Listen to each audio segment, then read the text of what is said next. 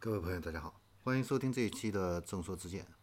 呃，现在呢已经是八月底了啊，我们来回顾一下八月份啊乘用车的这样的一个销售。那八月二十六号，这个乘联会呢发布这样的一个报告啊，呃，八月份呢第一周的话呢，这个销量的话呢是同比增长啊百分之三啊，环比七月份的话呢是增长了百分之八啊。那第二周的话呢？呃，销售呢是同比啊，去年增长了百分之九，环比这七月份的第二周呢是下降了百分之二啊，但是第三周啊突然猛增啊，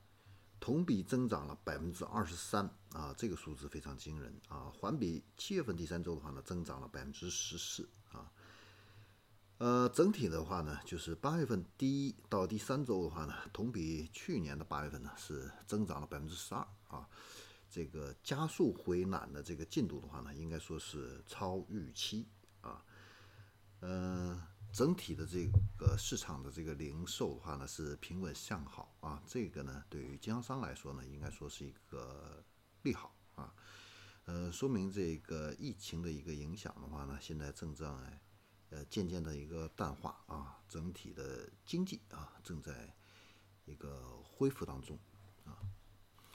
好，那我们今天的话呢，关于八月份的一个销量啊，就先聊到这里，我们下期再见。